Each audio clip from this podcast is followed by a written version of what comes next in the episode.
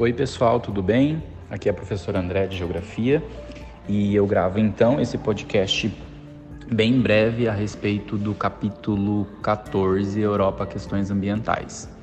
Então, o que, que vocês precisam estudar? Eu não tem como explicar porque eu ia precisar de uma imagem, né, para poder ilustrar um pouco melhor para vocês a, a, os assuntos a serem trabalhados. Mas a gente pode fazer a ferramenta e direcionar um pouco para vocês aqui, utilizar a ferramenta do podcast e trabalhar um pouco com vocês. Então, dicas sobre o que estudar, né? Entender que a Europa é um país, um continente que vem se industrializando há mais tempo que os demais e isso vai gerar uma carga de poluição atmosférica e degradação ambiental de recursos naturais de uma forma mais predatória, de uma, de uma forma mais severa certo? Isso leva a eles a começar a desenvolver as políticas ambientais que são aquelas relacionadas aos eventos, né? O, a conferência da ONU que aconteceu em Estocolmo em 72, o Rio 92 e que eles tiveram poucos avanços no que se refere à, à aplicação mesmo de práticas de sustentabilidade. É, a respeito, já fazendo um gancho com a sustentabilidade, o termo de desenvolvimento sustentável surge exatamente nesse Rio 92. Até então não havia uma preocupação global disso. E mesmo assim, os, os, os encontros é, vinculados pela ONU continuam acontecendo, como por exemplo de 2002 em Joanesburgo, na África do Sul, né, que aí já começa a inserir uma discussão voltada para questões sociais, pobreza, fome, e o Rio Mais 20, é, que aconteceu em 2012 e já vem com algumas propostas mais atuais que são materializadas no Acordo de Paris em 2015, como, por exemplo, a substituição por energias é, renováveis e carros elétricos. Né? Então, essa é uma evolução que a gente encontra.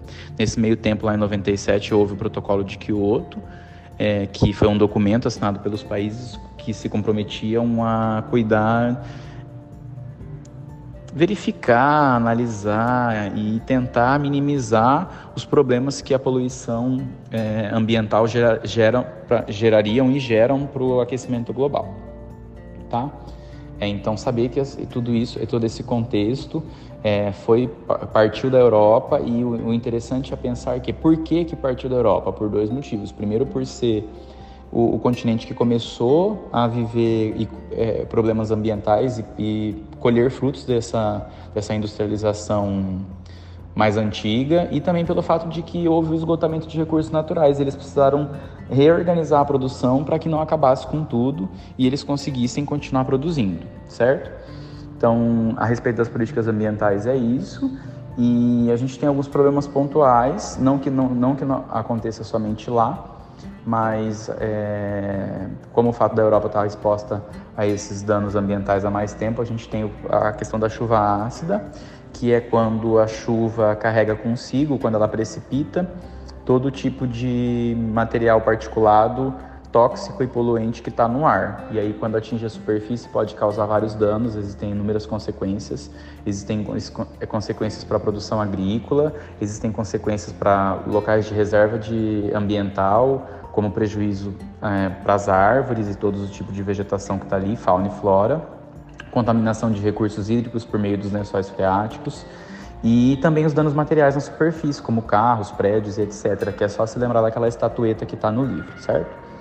É interessante pensar que esses países hoje já vivem um, um nível de, de, controle de poluição e isso gera a discussão do, dos créditos de carbono onde os países, principalmente os subdesenvolvidos, que são os que mais poluem, não que os Estados Unidos também não poluam, mas eles são um ponto fora da curva, é, comecem a negociar o tipo de a, a quantidade de poluição.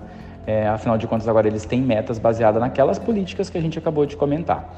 Então, o que, que a gente tem que pensar? O país que polui demais compra o direito de poluir do país que polui de menos certo? Estejam atentos, estudem e acredito que vocês estão bem preparados e vão conseguir lograr êxito na nota da prova. Sucesso e até já!